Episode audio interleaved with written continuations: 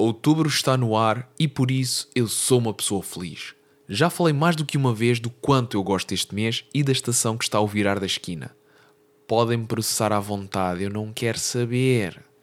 Para entrar nesta vibe, convidei uma voz para uma conversa uh, quentinha e que roçou o cinema, música, viagens no espaço e também, vai-se lá saber como, memórias de infância. A ligação? Nenhuma. Mas ainda assim, acho que é a melhor maneira. Neste episódio andamos a falar sobre as várias salas de cinema de Lisboa, a experiência da voz no mundo da música e de como chegou ao ponto alto antes de colocar essa mesma carreira em stand-by. Do surf ao mundo, esta voz possui pano para mangas para mais do que um episódio, mesmo com todos os problemas de ligação. Vocês depois vão perceber. Senhor António Costa, faça algo quanto a isso. Ofereça Wi-Fi de qualidade a todos. Podem votar em mim. Obrigado. E com este pedido, deixo-vos com o episódio de outubro. Espero que gostem. Já estamos a gravar? Eu, te, eu, eu até achava que, que, nunca, que, as pessoas nunca sabiam. Não Há pessoas que. que, com a sensação não, que nunca eu, sabia quem era a pessoa. Eu acabo por deixar as pessoas também adivinharem com quem é que eu estou a falar. Há muitas pessoas que até adivinham uhum. à primeira, por exemplo, quando é uma voz assim um bocadinho mais conhecida. Uh, já tive pessoas Sim. que adivinharam logo à primeira. A pessoa mais rápida que adivinhou é, foi o Hélio Moraes, o baterista dos Linda Martini. Foi logo o meu primeiro ah, convidado ah, okay. de todos. Foram em três dias, adivinharam logo com quem é que eu estava a falar. Isso foi por acaso interessante. Mas. Ah, por causa da voz, não é? Sim, sim, sim, também, também. Então, um, olha, obrigado por estarmos aqui hoje. Uh, já é pai que é obrigado quarta, pelo convite. Quarta vez que a gente tenta combinar isto. Epá, sim, sim. Parece uma diva. Não sou é, ninguém, sim, então a minha agenda não é deixa, eu sou a minha agenda, sabe como é que é?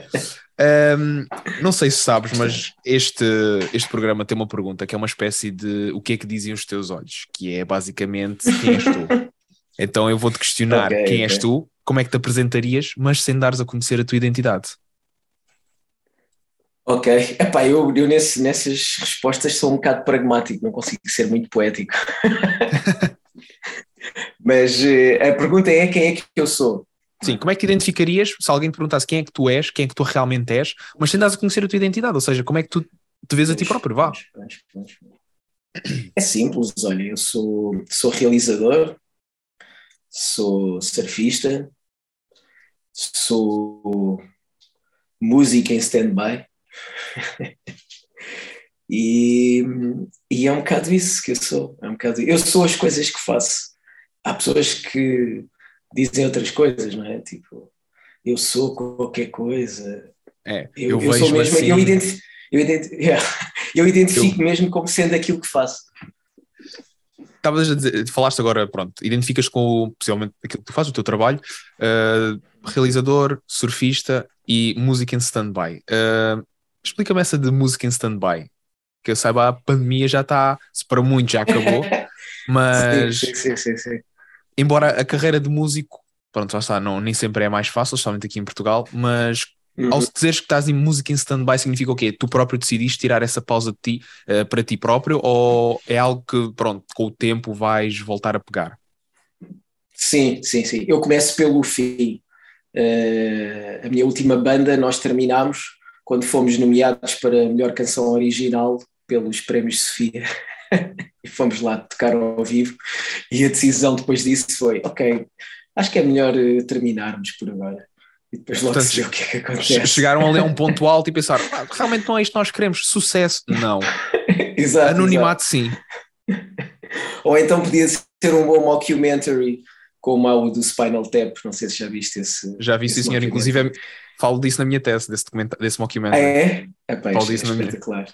Falo Pronto, disso na minha é. É, muito icónico, então eu estou a imaginar uns gajos assim também tão ridículos que chegam àquele momento e pensam: nós atingimos o auge, nós já não precisamos de mais. Tocar na RTP2 em direto, uh, já não precisamos de mais disto.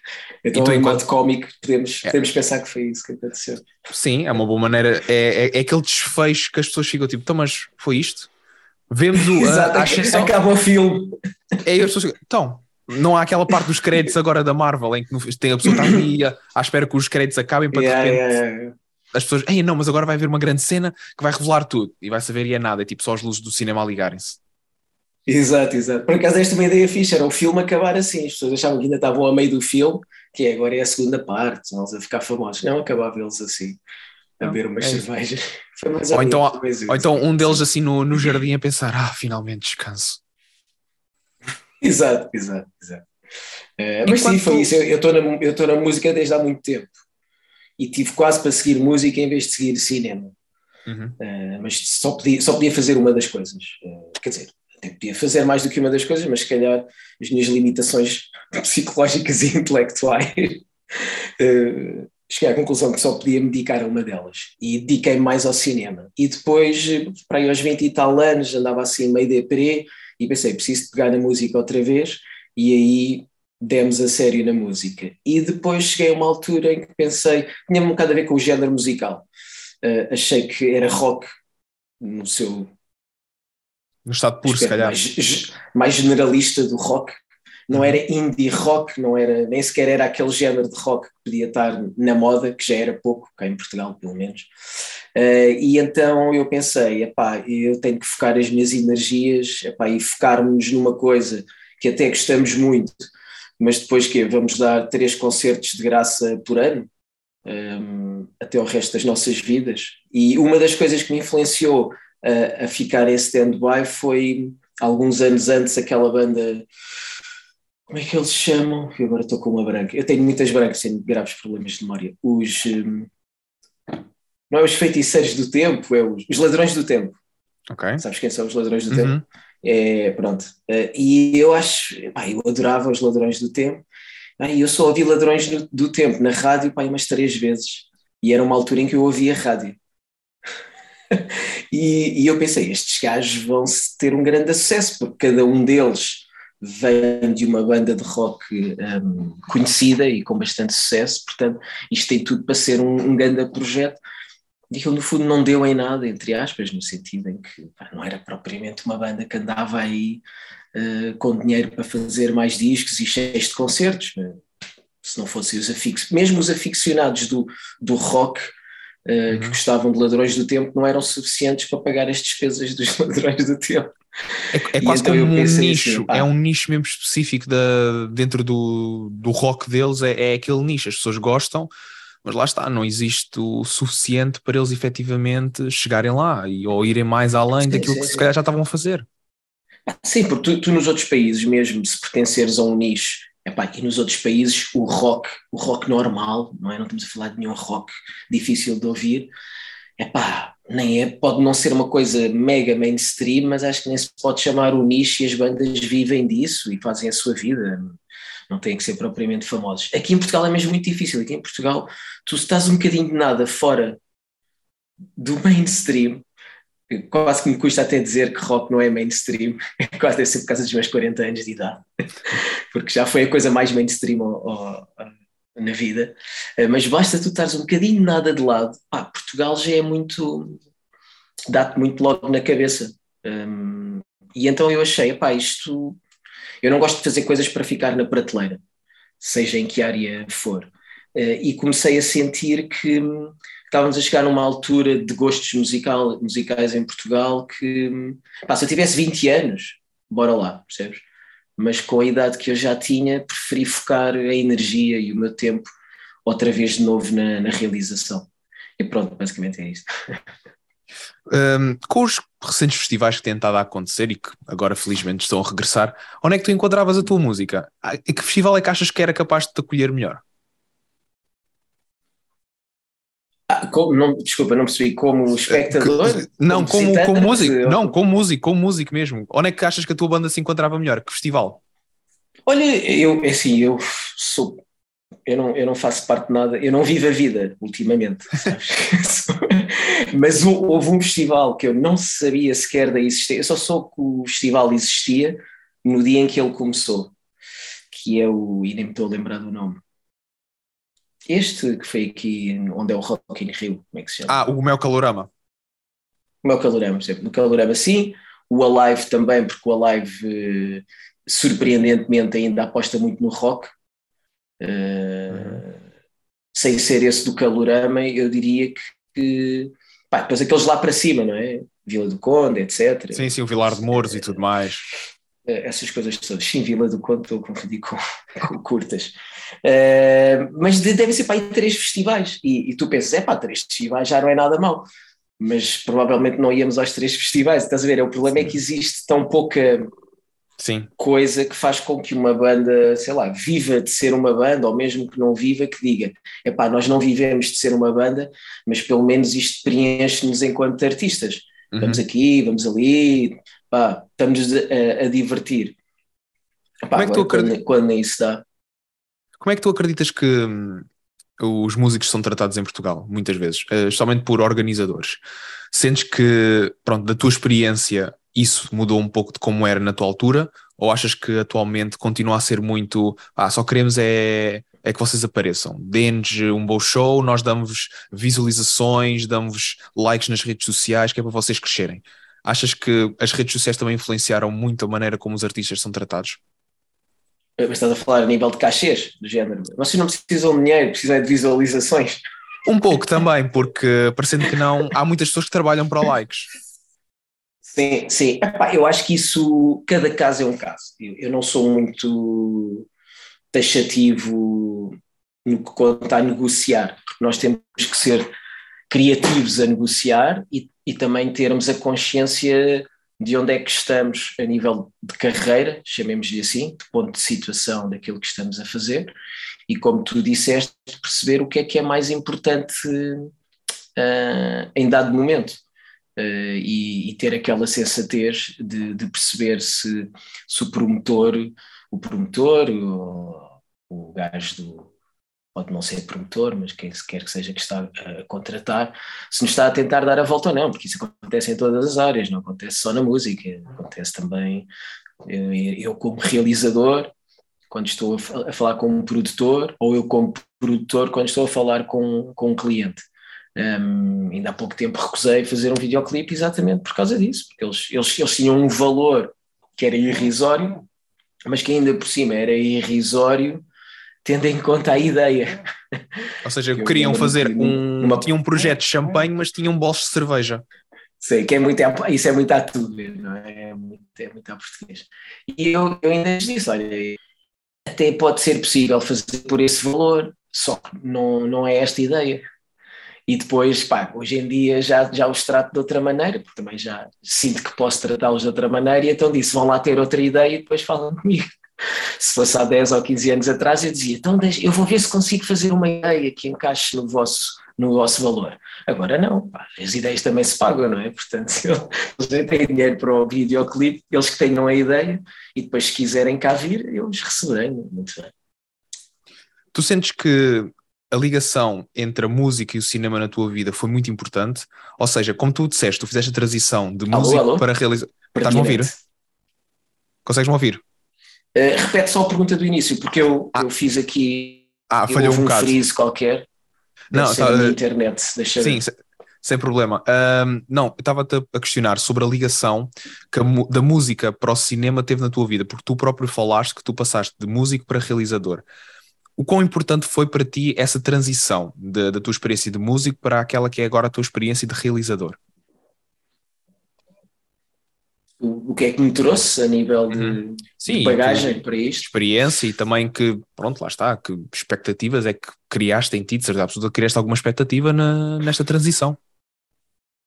Sim, é, é, a, a, transição foi mais no, no sentido de como te disse, de fazer uma coisa ou outra, porque eu quero ser realizador literalmente desde criança, uh, sem saber o que, é que era um realizador na altura. Eu olhava para aquilo e, ao contrário dos outros putos que normalmente querem, ah, eu quero ser ator ou eu quero ser não sei o quê, eu queria, ah, eu quero fazer aquelas coisas.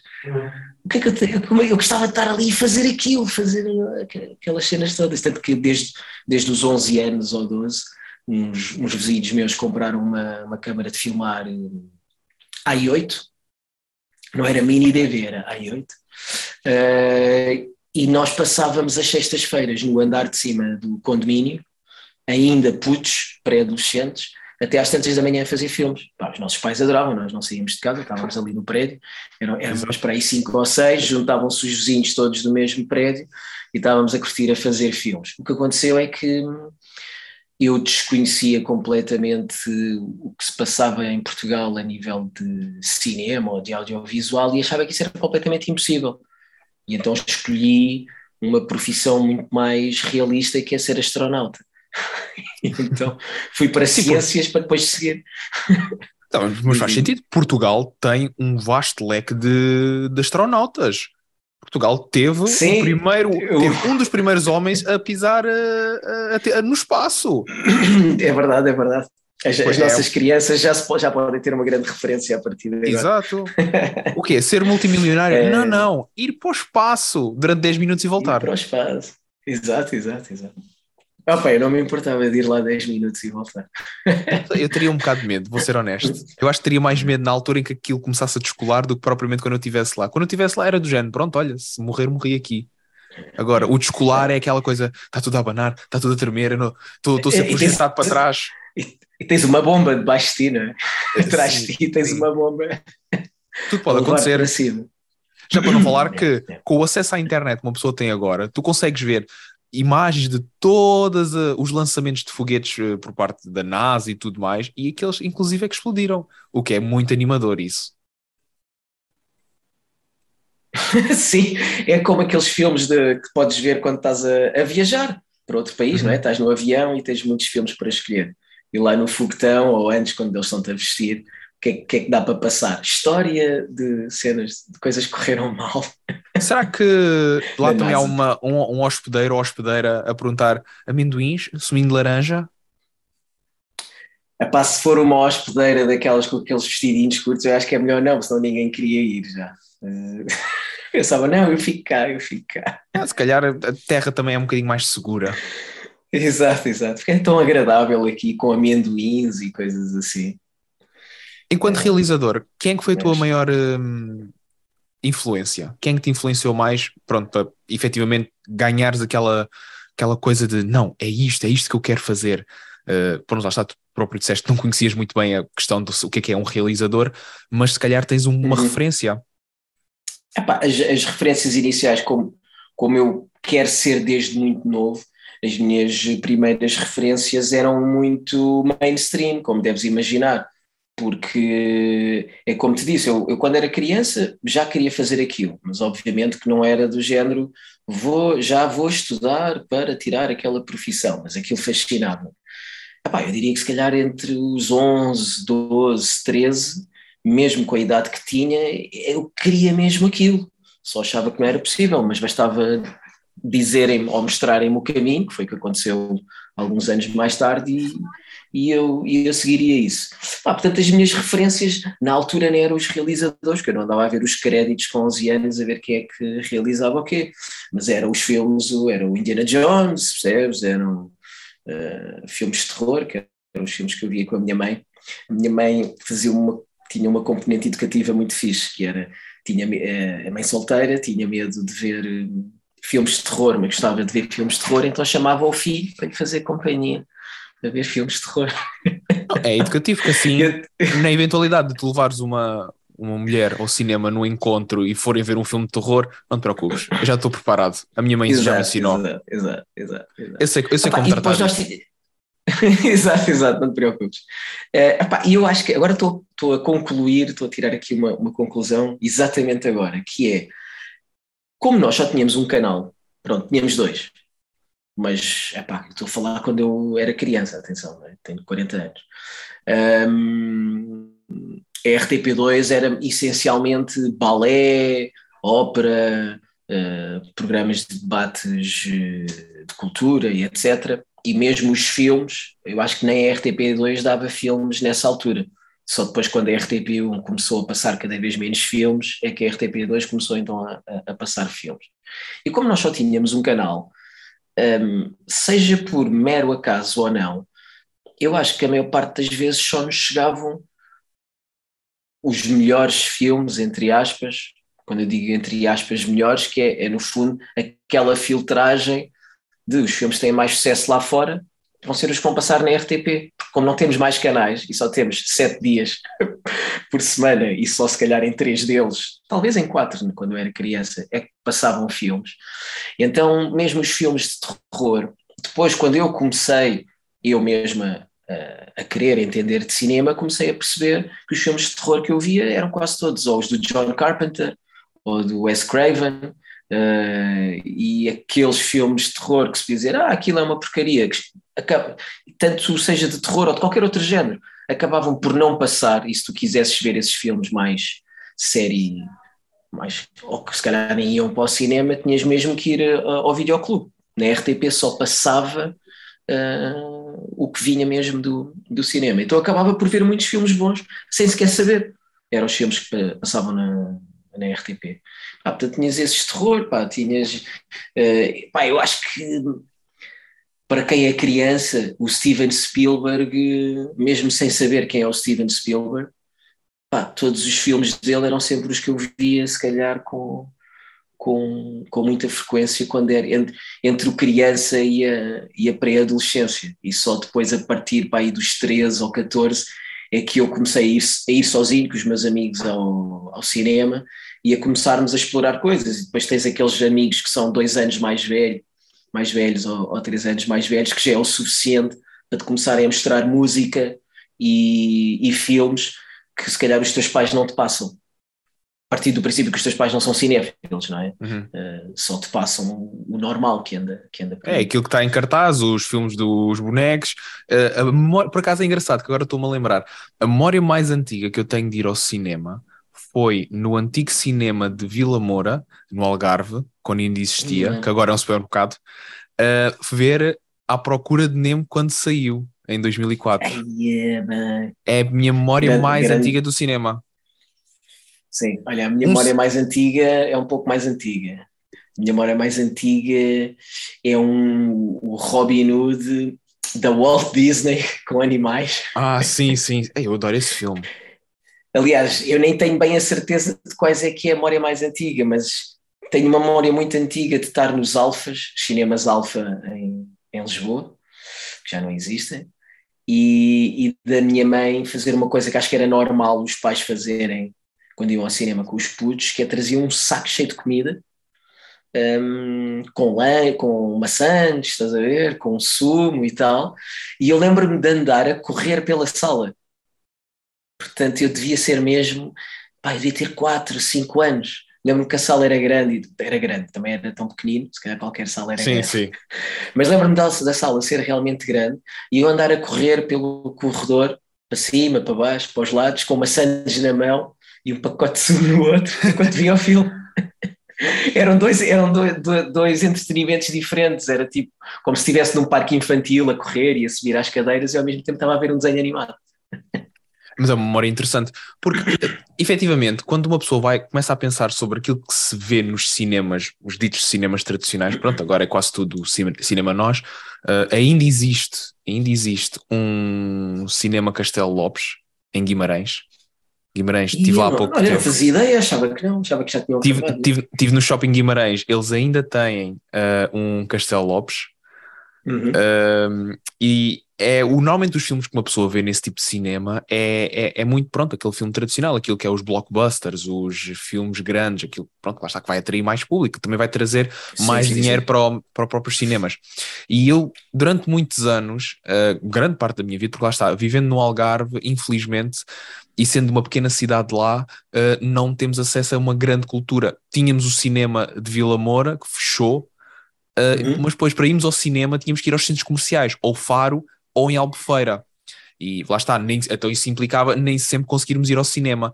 Foi só quando eu entrei na faculdade que eu tive um professor uh, meu, que foi o professor Vitor Rei Batista, que um, nos falou sobre. No Algarve também, ou não? Sim, sim, sim, sim. No Algarve também, que eu tirei lá a minha licenciatura. Só vim para Lisboa tirar o mestrado e olha, lá fiquei, já viste a minha okay, sorte. Okay.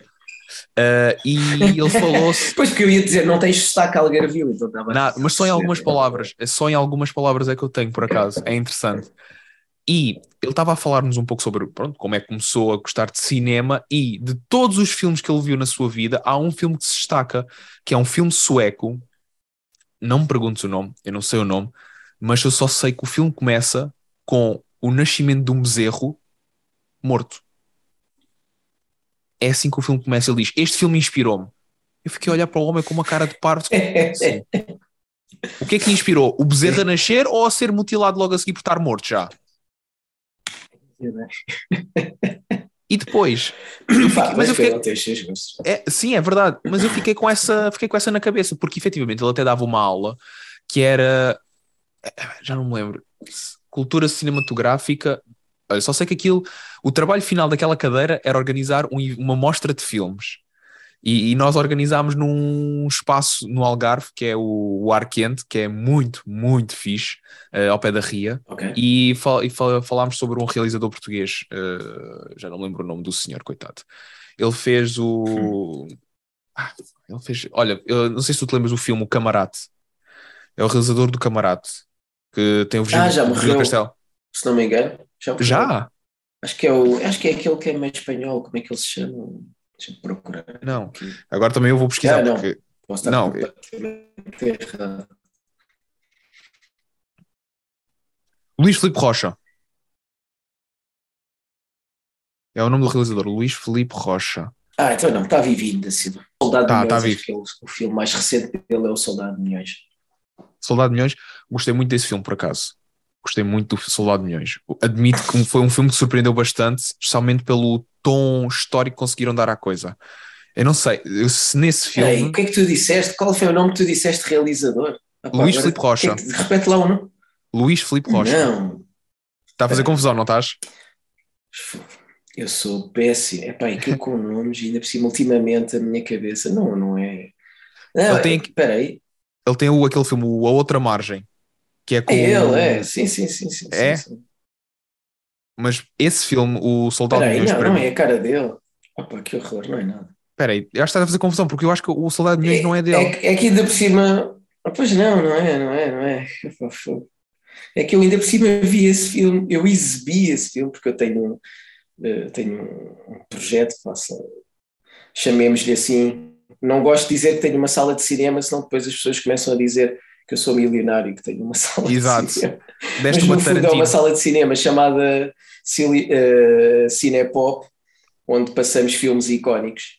E Sim. entretanto começámos a fazer eh, sessões de cinema ao ar livre e fizemos um ciclo, fizemos um ciclo este verão eh, só de cinema português.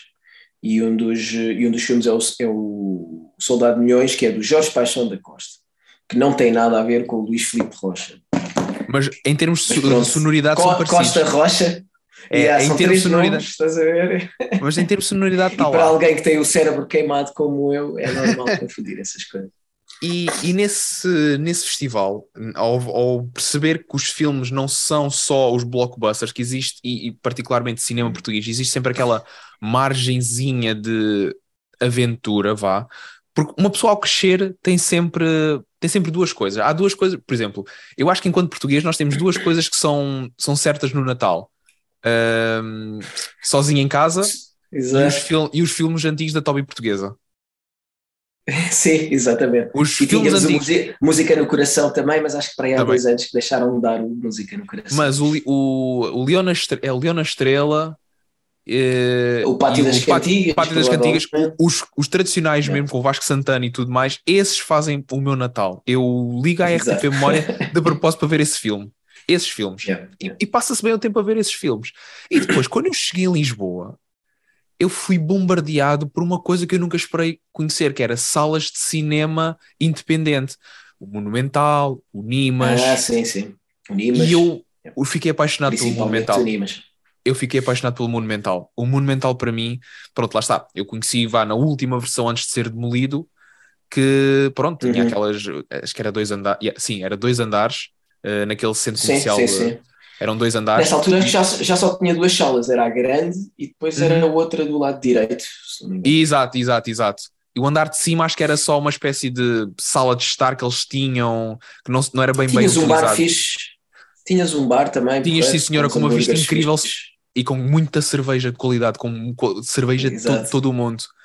E eu Yeah, lembro-me yeah, perfeitamente disso. E foi aí que eu comecei a descobrir o, o cinema independente. Um, e eu fiquei, fogo, o que é isto? Fiquei apaixonado. Aliás, um dos filmes que eu vi lá, que acabei por comprar o DVD e tenho um cartaz, é o Cabaré Maxime. É português, mas Ah, conta Cabaré com, Maxime, sim, sim, sim. mas, mas conta com o elenco de quase todos os Sopranos. Eu vi aquele Sim, filme no sim, cinema, eu tenho em DVD, eu fiquei apaixonado por esse filme, porque na altura eu estava a ver os Sopranos com um amigo meu e ele disse-me: Ah, isto, é, o- isto é o elenco do. Isto é o Christopher Moltisanti e não sei o que. Yeah. Como assim? E vi que o filme era português. quando eu começo a ver aquilo tudo a ser filmado no Caixo Sodrei, não sei quê, eu fiquei, ah, o que é yeah, isto? Yeah, yeah. Completamente apaixonado. Sim, e... sim. Aquilo provém de uma curta, que eu não sei se viste essa curta, agora não me estou a lembrar o nome. Eu não sei se eles depois aglutinaram parte da curta ao filme ou se fizeram a curta e depois com os mesmos atores ou com alguns dos, desses atores partiram para, para o filme. Mas, mas sim, em Lisboa, infelizmente para o resto do país, uh, pá, fora de Lisboa torna-se difícil ter acesso a, principalmente a cinema, não só, mas principalmente a cinema as salas Por... fecham e tal. Sim, e, e lá está. Portugal está tá muito centralizado. As pessoas dizem, não, temos de descentralizar Portugal. No Portugal não pode ser só Lisboa e Porto, as grandes metrópoles. Mas depois acaba por acontecer isso. Lembro-me que há uns anos atrás, voltando a falar de Guimarães, Guimarães foi a capital da cultura em Portugal. E foi uma uhum. coisa que, lá está, não é um centro, é, é uma zona histórica, é uma cidade histórica, foi ali que nasceu Portugal, aquilo transformou-se na cultura europeia, na capital europeia da cultura. Pronto. Há uns anos atrás, Lolé sim, foi sim, a capital sim, europeia do desporto. Ou seja, não é só focado em Lisboa, o que é bom, mas depois vais a ver, queres ter acesso a tudo. Lisboa, Porto. Queres as grandes salas de cultura? Lisboa, Porto.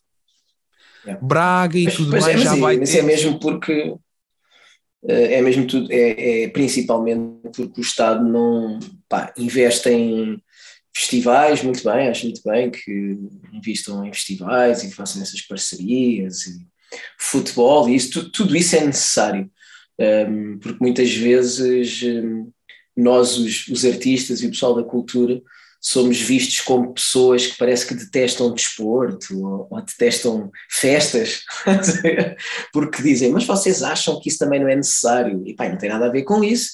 É, é, é, é tudo é necessário, não é? Todo, todos, todos, todas as dimensões da sociedade são, são essenciais. Mas a verdade é que existe mesmo um grande gap, um grande esquecimento um, da, da cultura, uh, porque mesmo que tenhas agora falo como, como exibidor e não como, como realizador.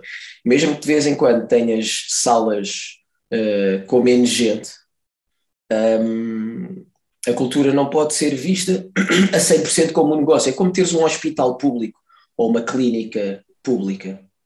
Tu não podes dizer que, olha, vamos tirar esta clínica aqui de Val do Milhais ou assim, uma terra qualquer no meio do nada, porque ela não está a dar lucro porque só vêm cá uns velhotes de vez em quando, portanto não vale a pena estar aqui. Não, porque pá, o objetivo não é dar lucro, estás a perceber? O objetivo é tratar as pessoas que lá estão, por isso é que as pessoas pagam impostos e essas coisas todas. É pá, é porque mesmo aquilo não dando lucro, tem que estar lá um médico ou dois e um enfermeiro, se há um velhote que se aleja ou uma coisa assim, etc. Como nos correios, não é? Tu não podes dizer, olha, agora não vai haver correios aqui porque isto não dá lucro. Epá, e um velhote, ou seja o que for, vai ter que fazer 80 quilómetros porque em linha reta é perto, mas por estradas circundantes, então para isso não há Estado, não é? Então para isso não pagamos impostos. E a cultura é a mesma coisa. Uh, muitas vezes tu quando vais pedir apoio, eu estou-te a dizer isto porque é o que me acontece, porque eu já tentei fazer o cinepop no Algarve, fazer o cinepop noutros lugares, e, e são mesmo os, os, os, agentes, pelo menos quem dá a cara, alguém da junta ou alguém do cine-teatro. Eu vou-te contar uma história muito concreta porque é super cómica. Sim, força, força. Eu falei com o, com o chefe, o chefe, entre aspas, o responsável de um, de um cine-teatro, não vou dizer qual é, que até me recebeu bastante bem. Foi muito simpático e disse que a ideia era porreira, mas que tinha que passar ao presidente, não sei se era presidente da Junta ou se era presidente da Câmara, já não lembro, mas era alguém mais para cima. E depois aquilo nunca mais avançava, nunca mais avançava, e quando eu encostei à parede, ele disse-me: epá, é que isso, epá, isso vai dar uma trabalheira, e depois já viu, isto está tudo no vinho. Depois vão-nos sujar os estofos das cadeiras, ou vão rasgar, porque há sempre uns que aparecem e que são descuidados. Portanto, é aquela aquela maneira de pensar como os nossos avós que dizem não uses essa camisa senão vais sujá-la, estás a ver? Ou... Exato, usa só em momentos Portanto, especiais. Então, o cine-teatro, porque depois também é, as pessoas, as pessoas não estão na função pública e agora a função pública vai me matar, eh, porque obviamente que há gente super competente na função pública, mas acontece muito na função pública, as pessoas estão lá para ter um emprego, porque elas muitas vezes nem estão naquela função porque é a formação delas. Elas podem ser formadas em, sei lá, contabilidade e depois porque há aquela coisa das transferências, foste transferido para aqui, não sei o quê, e de repente o que tu estás a fazer é ser técnico de projeção de um cinema e não percebes nada daquilo. Tu nem sequer, nem sequer sabes mexer no VLC player, estás a ver? Ou, ou seja, no que for. Pá, e a culpa também não é dessa pessoa, porque essa pessoa não pediu para ir para ali, mas sabe-se lá porque foi, foi ali parar. E então, neste caso, esta, esta pessoa deste, deste, deste cineteatro, uh, se calhar também foi para ali parar, não é porque é da cultura e quer fazer com que o cineteatro tenha muito dinamismo e, e muita vida. Foi só para ali, porque, olha, olha, este ano és tu que vais estar a tomar aqui conta disto. Então, quando tu não estás na tua função porque gostas de estar naquela função, uh, aquilo que tu vais pensar não é em fazer propriamente bem a tua função, tu vais, tu queres é dar uma cara boa no final do ano. Então a preocupação dele era mais que no final do ano o cineteatro estivesse limpinho e em boas condições, um, do que no final do ano ter que dizer que, que, há uns assentos que foram rasgados ou que há umas nodas na carpete. essa, essa, essa era a preocupação principal dele, não era próprio. E aquilo estava vazio aquilo estava mesmo vazio, eh, sei lá, a última vez que aquilo tinha sido usado, quando, quando, quando, quando eu estive lá, tinha sido há quase um ano e não havia nenhuma programação para aquele espaço durante mais de um ano, então tu tinhas um cineteatro impecável, com um bom projetor, eh, com um bom palco, bom som para fazer concertos, para fazer teatro, para fazer eh, cinema, e, e não era usado e, e nunca foi usado. Quer dizer, se calhar, entretanto, já pode ter sido usado, já foi há quatro anos, mas sei que a política dessa pessoa é isso. E eu acho que isso ronda muito, faz, faz muito parte da cultura profissional do nosso país, principalmente na função pública, que é as pessoas não estão lá propriamente porque hum, têm o perfil para aquela função, estão lá porque foram, foram lá parar, percebes? E então dificilmente, se calhar, também se apaixonam ou se sentem empatia. Empatia até podem sentir, podem sentir empatia pelo teu projeto, dizer, epá, olha, isso é, isso é muito porreira, ah, bora lá tentar, mas depois ao mínimo entrave, ligam-te a dizer, olha, não, afinal não, não vai dar. É, dizem logo assim: é pá, vais fazer isto desta maneira. Ah, pois nós não querimos tocar neste assunto assim, porque sabes, aí a população. Yeah. Mas eu compreendo perfeitamente e eu próprio já tive experiência nisso, a organizar eventos e às vezes até mesmo. Eu lembro-me perfeitamente quando comecei a fazer este podcast e estava a apresentar isso às pessoas, as pessoas davam logo aquele entrave: é pá, isso é boa ideia, é interessante, mas ganhavas mais se as pessoas soubessem com quem é que estás a falar. E eu, certo mas eu também não quero que isto seja um sucesso de marketing estupendo. É um bocado suicídio de, de marketing. É, porque não estou, estou se calhar a tirar o meu maior trunfo, que é de género. Não, hoje estou a conversar com o Sr. Primeiro-Ministro. É, mano, mas não tenho interesse nisso. Estou a fazer, estou a trabalhar Sim. com aquilo que tenho. Tu estavas a falar sobre a questão de, pronto, tu já tens experiência na organização de eventos, em particular, faz, tens, entre aspas, uma sala de cinema. Como é que se Sim. dá esta coisa de criares a tua própria sala de cinema? Ou seja, o teu próprio. Não diria um espetáculo, porque lá está, as sessões são esporádicas, não é uma coisa certa. Uhum. Eu até, não sei, durante algum tempo até achava que era um festival. Oh, mas pronto, da maneira okay. como tu apresentas o produto, dá mesmo a entender que é uma sala de cinema específica numa zona, pronto, lá está, diferente. Ou seja, onde organizas o Cinepop é, uma, é muito específico. Como é que surgiu essa Sim. ideia? E já agora também questiono como é que organizas aquilo? Ou seja, qual é que é o mindset quando tu vais, ok, desta vez este vai ser o foco. Falaste na questão de durante o verão uh, exibiram o cinema português. Como é que tu chegas lá e não, hum. agora vamos, vai ser tudo o que é filmes com uh, animais de três patas. sim, sim. Uh, epá, o Cinepop começou porque eu, como espectador, uh, sentia falta de uma sala desse género, nem digo em Lisboa, em Portugal. Um, há uma coisa parecida, mas Hoje em dia até está mais parecido com, com o cinepop, mas antes de existir cinepop era bastante diferente. Não querendo, isto pode ser tudo da minha cabeça, mas a verdade é que depois de existir o cinepop começaram a, a, a surgir muitos, muitos projetos parecidos com o cinepop e, a, e até a Cinemateca, que é, que é tal que eu digo que, que é bastante diferente, mas que depois começou a ter uma programação uh, com maior percentagem similar à, à do Cinepop. Uh, mas na altura não, na altura a Cinemateca era um, só de vez em quando é que tinhas assim filmes mais icónicos entre o icónico e o mainstream icónico, ou não lhe vou chamar alternativo, vou chamar-lhe. Não gosto da palavra indie, porque nos anos 80 ainda nem se essa expressão, mas pronto, vamos chamar-lhe o, o indie icónico. Uh, a Cinemateca tinha uma percentagem disso, mas ia para algo mais, mais deep, percebes?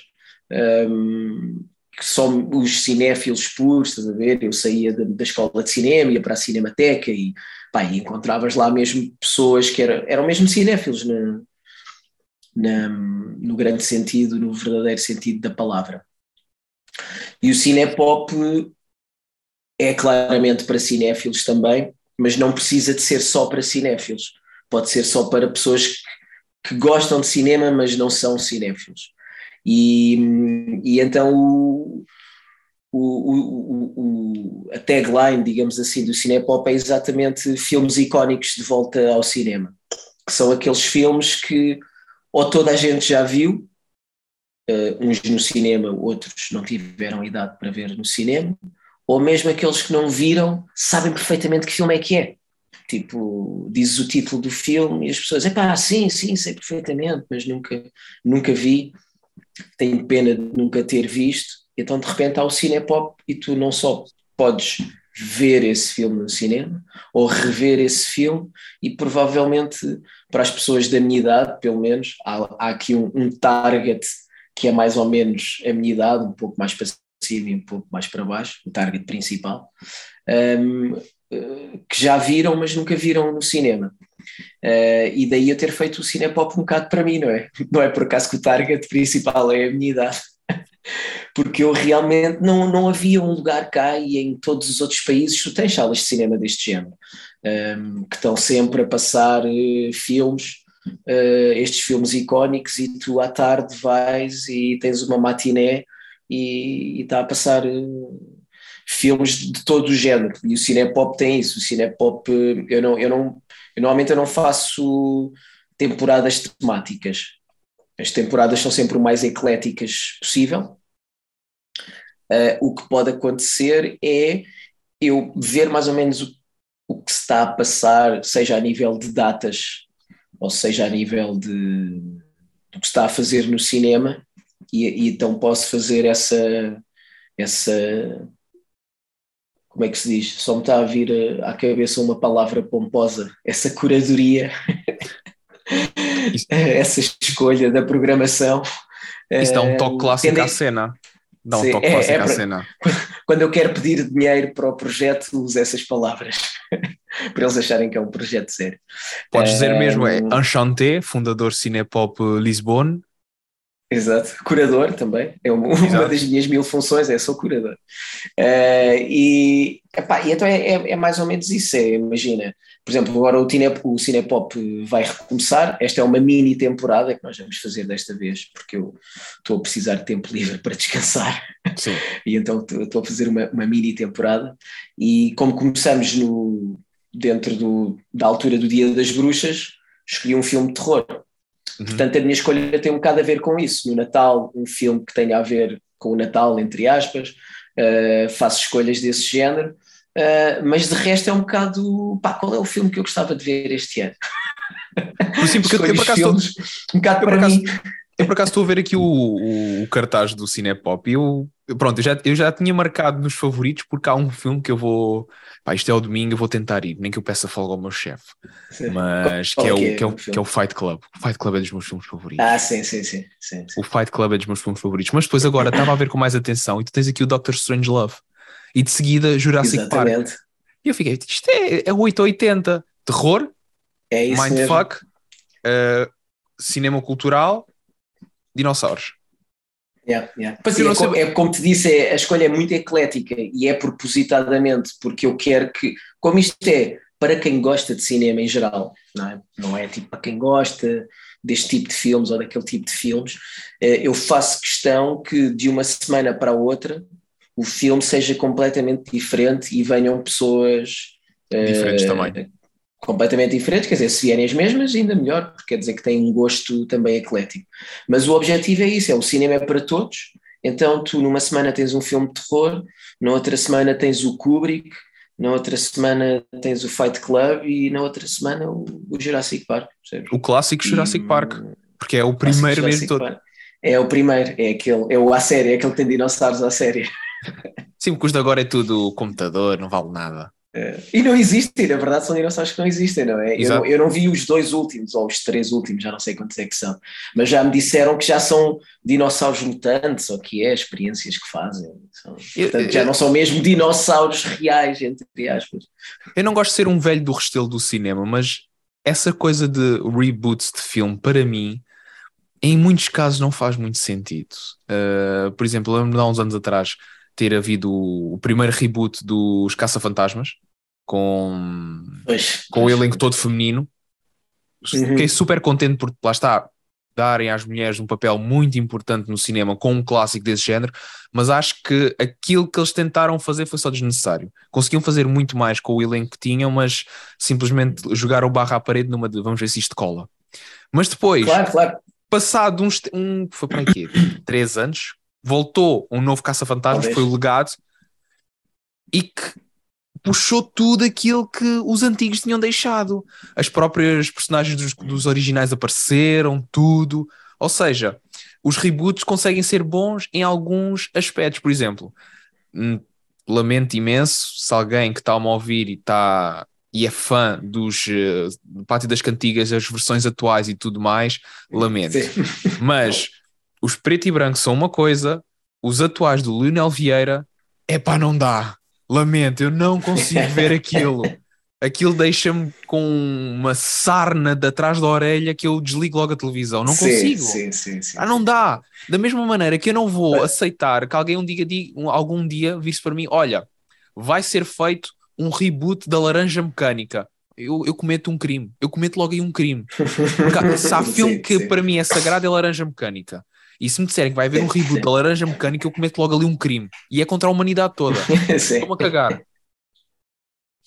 Não, mas é pá, tens razão. Eu, eu por acaso nem, nem vi nenhum desse, dessa trilogia do, dos Pátios da Cantigas e não sei o quê, e também nem vi esses dois Ghostbusters que falas. Mas, mas no fundo é qualquer coisa que seja feita sem genuinidade e só a pensar no, no lucro, tipo, bora aqui fazer um produto, porque isto, como já tem um legado de espectadores atrás, de fãs, nós não nos precisamos de esforçar muito e vamos é fazer aqui uma receita de coisas que estão na moda, de coisas que estão a ser faladas e, e isto vai dar dinheiro. Como, por exemplo, isso de teres um elenco feminino, ou seja, para ter um elenco feminino, claro que é ótimo. Agora, quando a própria empresa que está a criar aquele produto está a meter lá o elenco feminino pelas razões erradas, estás a ver? Ou seja, eles não fizeram um guião que fizesse sentido essas escolhas. Eles perceberam que estávamos a chegar a uma era do, do girl power, woman power e vamos dar hipóteses às mulheres, então isto vai ser um bom produto, como vai ter mulheres, só pelo facto de ter mulheres uh, já vai chamar montes de gente, porque é tipo, aí as caça-fantasmas agora são mulheres, mas tipo, ok, mas há um sentido para isso? Porque pode haver. É, é só escrever, não é? é? é? só escrever a pensar nisso. Agora, se é, vamos só pegar como quem está a fazer uma sopa, estás a perceber? Ora, portanto, diz que tem que se meter batata, tem que se meter sal, tem que se meter isto, pumba pumba, faz um shake shake e agora come. Epá, se calhar a sopa vai saber mal.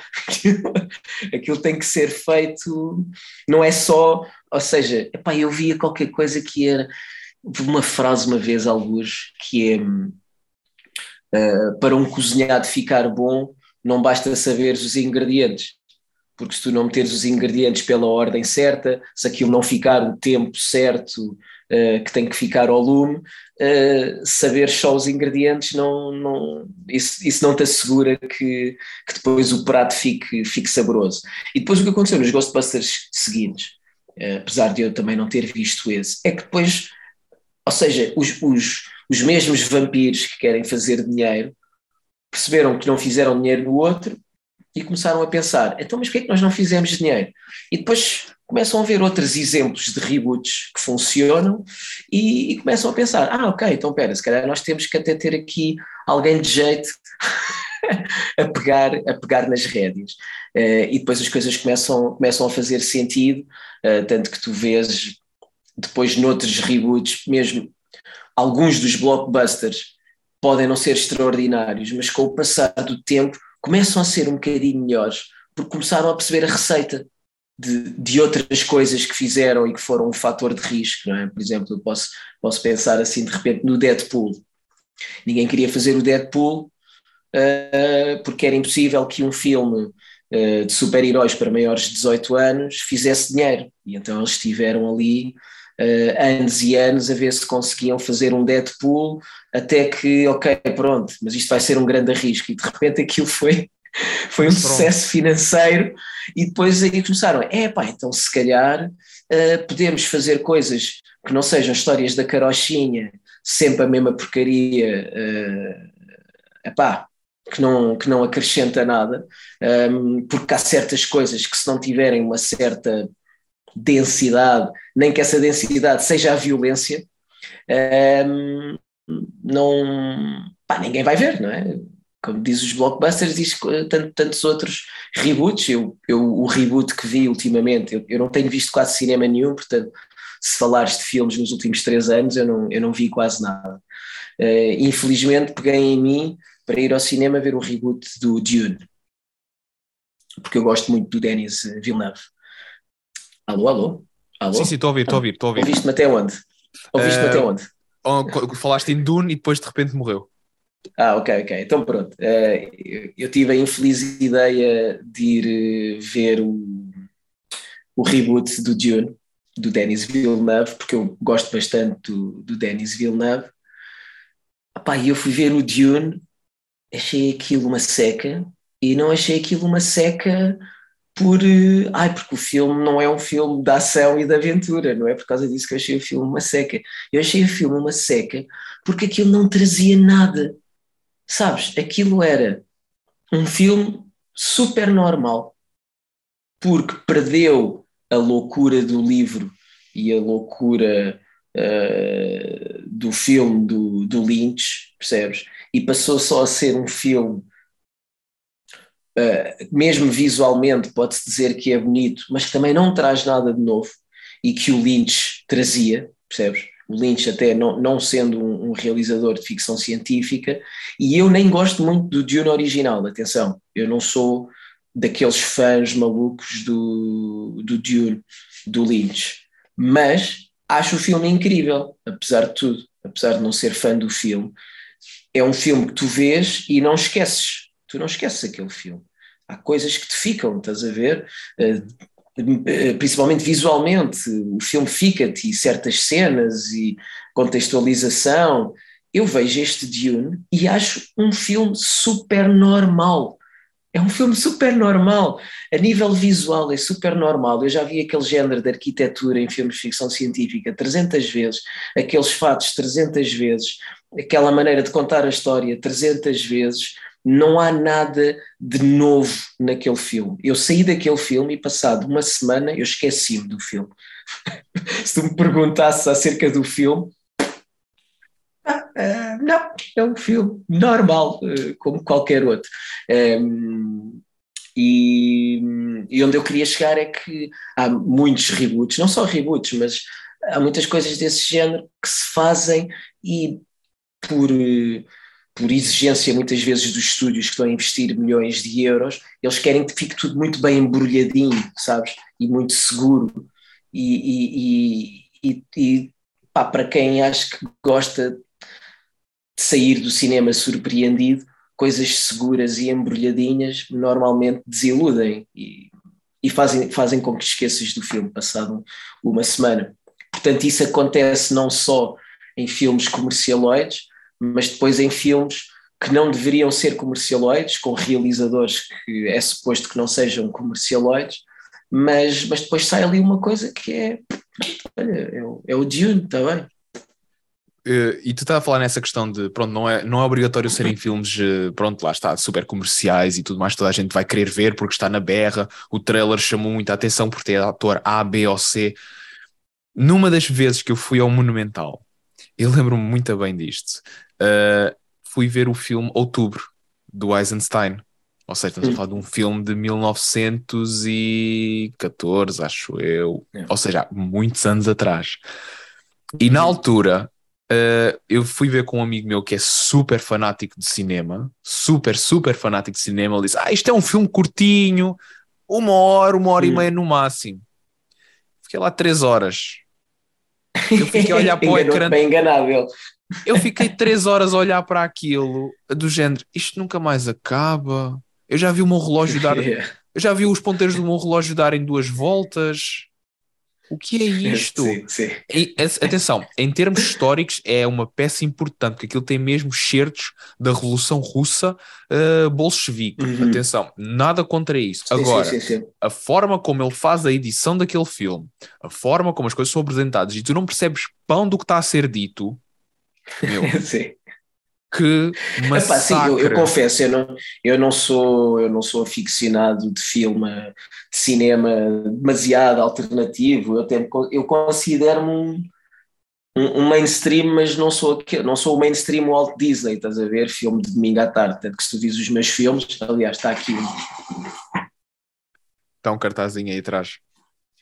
O primeiro filme que saiu nos cinemas em 2014, o Nirvana, é um filme que se pode dizer, sei lá, se calhar eu com a minha humildade digo que é mainstream, epá, mas eu acho que é tudo menos mainstream, é um filme que nunca vai passar no domingo à tarde em, nenhum, em nenhum canal de, de televisão. Um, ehm, mas, ou seja, acho que estou ali numa área cinzenta, uh, aquela área dos filmes que são filmes pá, que, que em princípio muita gente gosta, mas sei lá, os meus pais não gostam, por exemplo. a, partir do, a partir do momento em que tu não consegues ter o apoio dos teus pais, alguma coisa está errada. Ou então estás a fazer as coisas exato, muito bem, exato. ou então estás a fazer tudo muito bem.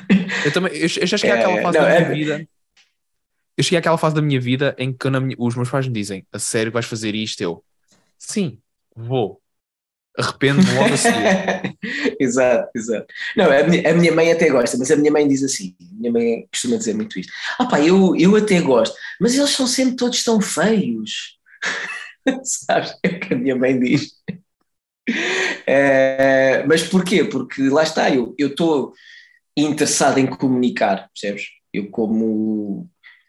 Eu acho que há artistas depois cada um tem a sua definição de artistas. Para mim, para mim um artista que não quer comunicar não, não é um artista, é uma pessoa que pinta uns quadros na garagem ao fim de semana, e os quadros podem ser espetaculares, mas, mas depois diz, ah, mas eu não quero mostrar estes quadros a ninguém. Eu, para mim, um artista, para além de muitas coisas, cada um há de dizer o que quer, mas tem que ser uma pessoa que tem necessidade de comunicar algo.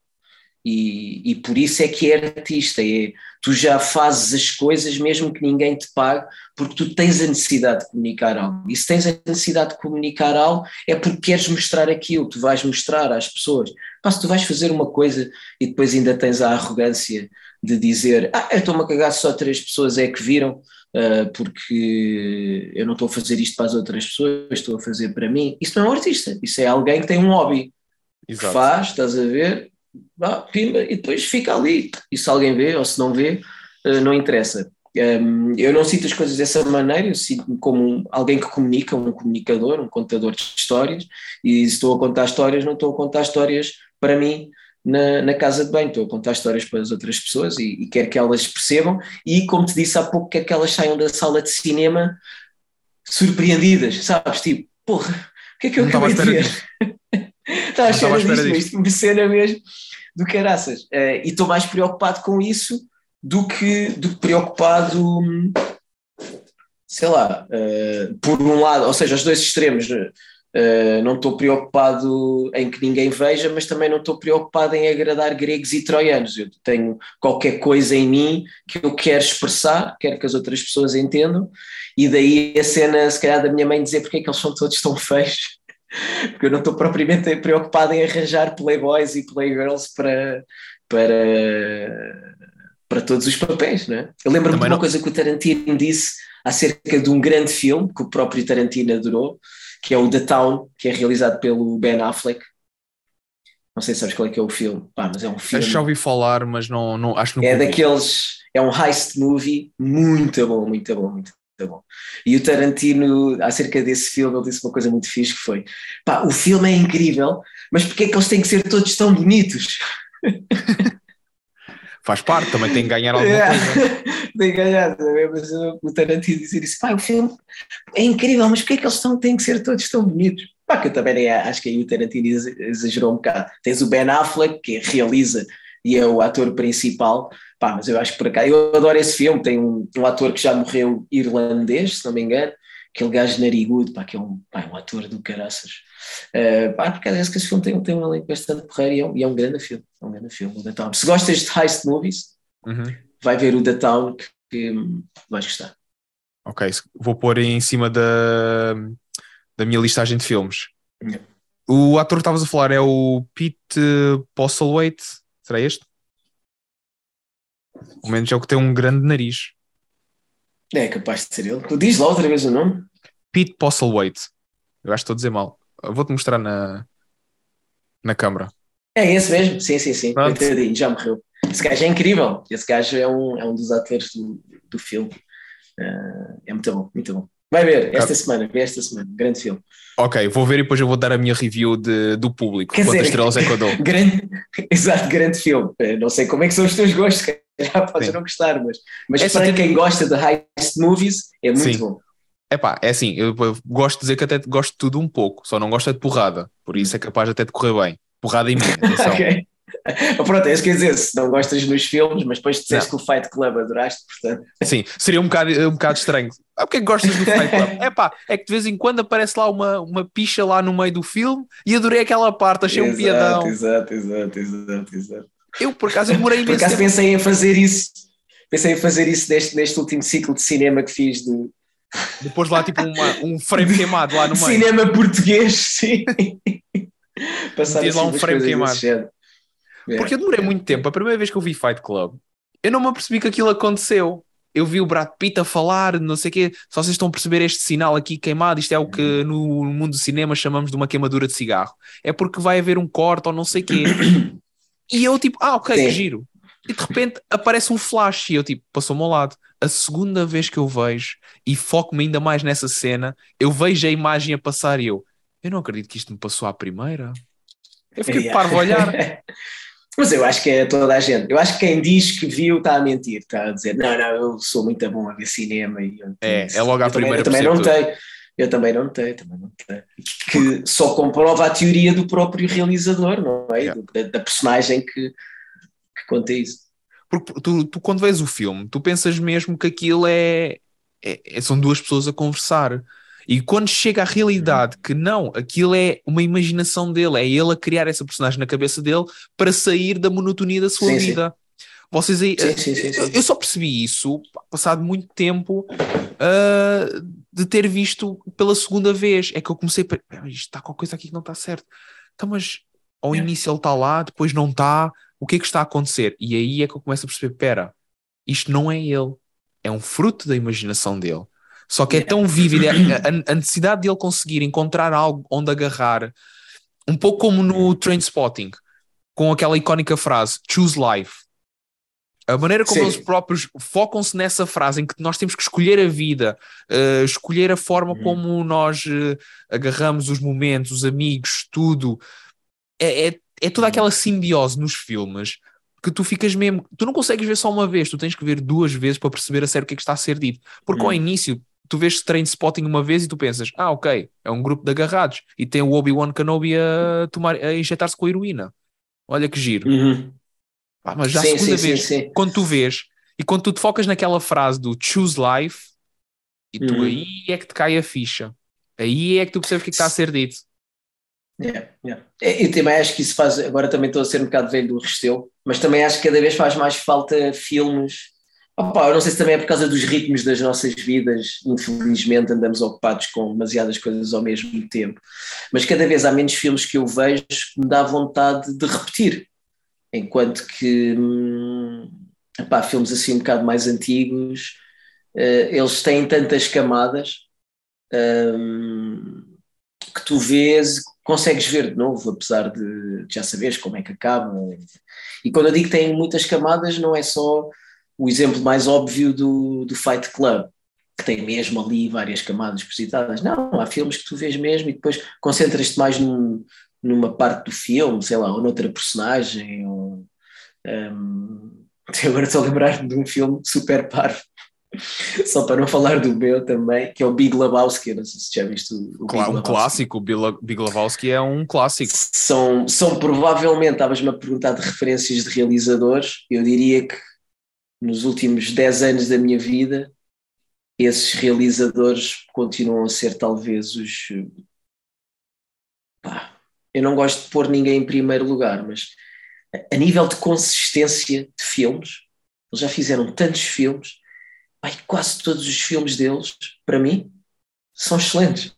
São excelentes. A nível de, de, coerência, acho que são aqueles que conseguem manter uma carreira sempre sem fazer um filme que é mau. Há muitos outros uh, realizadores que eu adoro mesmo, que são mesmo para mim, pá, fogo, este gajo meu faz filmes incríveis, mas que, que já fizeram filmes muito maus, entretanto, que são muito maus mesmo, mundialmente uh, unânime que, que são maus. Um deles é o David Fincher, Uhum. Outro é o Ridley Scott, são, são, são realizadores bah, que já fizeram filmes eh, que vão ficar para a história do, do cinema, mas que depois também já fizeram filmes que tipo, pá, tu, não, tu não precisavas de fazer isto porque mas quiseste fazer... trabalho, podias ter ficado em casa, estavas na tua mansão a fumar charutos, eu falo mais isto do Ridley Scott, pá, porque o Ridley Scott tem assim um, faz imensos filmes e há, porque, tipo, porque é que tu foste fazer isto? Não, não é que ele precisa. É, pois, ele não, é que ele, então esse não precisa mesmo, estás a ver? Só quem não precisa é o Ridley Scott. É, eu, mas por pronto, exemplo, o gajo, se calhar, diverte-se, não sei. Sim, se calhar dá-lhe dá aquela picazinha. Eu, por exemplo, e e, e tu estás a falar essa questão de realizadores fazerem vários tipos de filme diferentes e depois uns são bons, outros são maus. Eu lembro-me, não sei se tu te lembras deste filme que saiu em 2018, acho eu, que é, foi o Roma, hum. todo ele a preto e branco. Não sei se te lembras, que deu nos cinemas e também deu na Netflix. Vi, vi, vi. Pronto. Sim, sim, sim, o realizador desse filme foi quem realizou o terceiro Harry Potter, o Prisioneiro de Azkaban. Ou seja, sim, sim, sim, sim. de Prisioneiro de Azkaban. Eu, eu, eu não vi, mas acho que até me dizem que é muito bom. Esse. É o melhor, não é o melhor dos Harry Potters. É o melhor. Eu, de todos os que eu vi, eu vi todos. Houve uma, foi, acho que foi na altura que a, a, Netflix anunciou que ia ter todos os filmes do Harry Potter. Eu decidi: olha, vamos ver uhum. todos, do primeiro ao último. E eu sempre me lembrei do Prisioneiro de Azkaban. Azkaban. Foi sempre aquele que ficou na minha uhum. cabeça. Porquê? Tive o jogo da PlayStation. Foi, é o único livro do Harry Potter que eu tenho em casa no Algarve. E quando eu descobri o realizador, eu fiquei: ah, calma lá, isto faz muito sentido, porque eu adorei o Roma. Roma para mim foi um filme que eu adorei. Epá, eu, tenho, eu tenho mixed feelings em, em relação ao Roma. Eu, houve muita coisa que gostei no Roma. Eu acho que o que gostei mais no, no Roma é a realização em si, percebes? Uh, uh, sentes que está ali um realizador a realizar aquele filme. Há, há filmes que que tu percebes que o filme é, é muito bom, a história, estás a ver, tudo, tudo aquilo é bom e, e, fosse quem fosse realizar, o filme podia ficar um bocadinho melhor ou um bocadinho pior, mas tu ias gostar do, do filme. Uh, o Roma, eu sinto que é ao contrário, eu sinto que é um filme que está muito bem realizado. Pá, sinto que é um, pá, é um olhar, mas é um género. Ele, aliás, ele próprio diz isso tu vês entrevistas dele, ele diz mesmo, isto é um olhar da minha infância, é uma retrospectiva que eu faço, de, é quase um auto da infância dele. Um, são memórias da vida dele que ele tentou meter ali num, num arco, num, num arco narrativo Uh, e eu sinto isso, eu sinto exatamente o que ele disse e, portanto, é uma escolha, é uma escolha dele. Pá, eu, a certa altura, sinto que estava a fazer um bocado de esforço para continuar a ver e o esforço era porque eu estava a gostar de ver, estás a perceber? É por isso é que eu estou a dizer que é uhum. mixed feelings. Tu estás a gostar, estás a curtir, não sei o quê, mas às tantas é tipo, ok, está bem, mas uh, para onde é que vais? E não sei o quê, e ele continuava e tal. Pá, depois aquela, aquela sequência final é incrível, mesmo eu, aquilo já estando no final e eu já estar assim meio saturado, pá, emocionei-me com a cena de dela estar a dar à luz e uhum. todo o processo, estás a ver? Aquilo é a revolução tão... na rua e tudo mais. Pá, e é tudo quase sequencial, está tudo muito ao pormenor, estás a ver? Tipo, uhum. tens mesmo, aliás, são médicos a sério. Eu depois estive a ver o making of, ou uma parte do making of, estive a consultar. São mesmo médicos okay. que estão a simular uh, um parto. A única atriz é, é ela, não é? Que está na, na maca, uh, e eles são mesmo são, são mesmo médicos que estão, que estão a fazer aquilo e aquilo é tudo feito em sequência, sem, sem, sem cortes nenhums e pá, isso dá-te um realismo e a tal genuinidade que eu estava a falar há bocado, que acho que é importante em tudo o que nós fazemos, dá-te uma genuinidade que até eu que estava um bocado saturado de estar a ver o filme, pá, emocionei-me. Parece que foi aquele despertar que deu. Não, porque, na verdade lá está, aquilo está realizado, tu estás dentro da cena e a sequência em si é comprida, como a sequência em si é comprida, tu até podias estar no início da sequência um bocadinho desligado do filme, mas depois, aos poucos, começas a entrar de novo, porque aquilo ainda demora uh, a chegar lá, não é? a chegar ao final, portanto, tu a meio da sequência já estás de novo embrenhado no filme. E realizar é muito isso. Às vezes, quando as pessoas me perguntam o que é que é realizar, estás a ver? Que eu a brincar digo, ah, eu não faço nada como realizador. Mas és tu que estás a segurar na câmara? Não. És tu que estás não sei o quê? Não. Então o que é que tu fazes? Eu sou uh, aquele que segura a claquete. Exato, nem isso, nem isso, é que nem é o realizador a fazer isso. Uh, mas pronto, realizar é um bocado isso, é como é que eu vou meter estas pessoas dentro estás a ver? Viajar para dentro disto e, e sentir, sentir, sentir a coisa. E é como a sequência se, se desenvolve. E se tu reparares os grandes realizadores, as sequências são sempre compridas. É, há, uma, há uma, uma, entrevista do Brian De Palma acerca do, do Carlitos Way, não sei se já viste esse filme, com o Al Pacino, é um grande filme, e com o Sean Penn, fazer papéis incríveis e o, filme, o filme é incrível. E então há uma. Não é exatamente a sequência inicial, mas ainda é no primeiro ato. É uma sequência em que o Al Pacino é, no fundo, como o Al Pacino. Ele, ele é um, um gajo que está-se a tentar, está a tentar levar uma vida boa. Uh, e o, o sobrinho, o que é, diz-lhe: pá, vem aqui comigo a um bar que eu tenho que tratar de umas coisas, dá-me boleia. Ele, ok, dá-te boleia, entrou no bar. Pá, e no fundo, o sobrinho vai passar droga e o gajo diz fica chateado com eles, pá, eu não, tô, não quero meter em nada de coisas que estão a ver com crimes, pá, agora estás-me a levar para aqui e tal, e ele, pá, desculpa lá, mas é só porque tu és uma lenda aqui no bairro, e então fico bem visto se estiver contigo, e então toda esta sequência depois fica um suspense enorme, porque o sobrinho vai para uma sala, e está-se a passar uma coisa nessa sala, e o Al Pacino está no, no bar propriamente dito, a jogar snooker, ou está a ver os gajos a jogar snooker, e então estão duas coisas a acontecer ao mesmo tempo, pá, é uma cena de suspense incrível. E quando os produtores viram esse filme pela primeira vez, eles disseram: pá, o filme está incrível, está tá muito bom, mas esta sequência aqui epá, é muito comprida, é um bocado chata. Uh, vocês têm que reeditar isto para, para ficar mais curto. E, e, depois, quando o de Palma foi para a sala com o editor, uh, estavam a tratar disso e, um, e o editor disse: Bem, agora vamos ter que meter isto mais curto, não é? E ele: Não, não, não, não nós vamos é meter ainda mais comprido. Só uma lenda pode fazer isso. Pá, mas, os mas os produtores disseram que estava demasiado curto e tal. Yeah, mas eles disseram que estava demasiado curto porque eu próprio não tive autoconfiança para fazer aquilo que queria fazer, que era meter isto com a duração que esta cena merece. E então encurtei um bocadinho.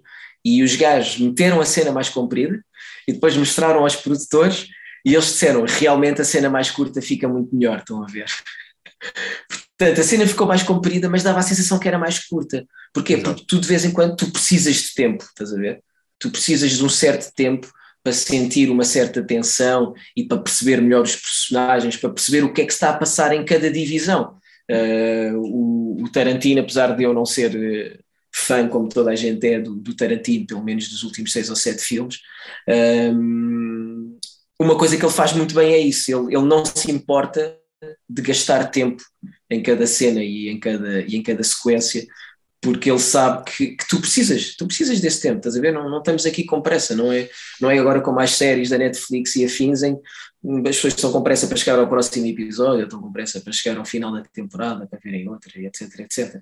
É preciso esse tempo e, um, e eu acho que os, os, grandes realizadores têm essa noção e a coisa passa-se, tipo, isto, isto é o tempo que isto merece, é, é isto, e não, não é preciso estarmos aqui com, com preocupações. E pronto, eu, é, esse é o que eu tenho a dizer do Roma. Olha, e acho que terminamos o episódio da melhor maneira a falar de um grande filme, de grandes realizadores e também com algumas sugestões que eu próprio vou aplicar. Uh, olha, vai, muito vai, obrigado vai, por esta conversa. Uh, Obrigado, eu. Foi um prazer ter falado contigo sobre, sobre cinema. Já não falava assim desta maneira de cinema já há algum tempo. Especialmente falar sobre pessoas que fazem reboot e de, de avisar já: se só houver algum reboot de Laranja Mecânica, eu faço um crime. Está aqui gravado, portanto, tem aqui as provas. Uh, olha, mais uma vez, muito obrigado. E se tudo correr bem, obrigado. espero encontrar-te numa das sessões do Cinepop. Espero que sim, pá, espero que sim. Vai, vai, vai. Ai, um grande abraço, muito obrigado. Um abraço grande. Tchau, tchau. Até breve.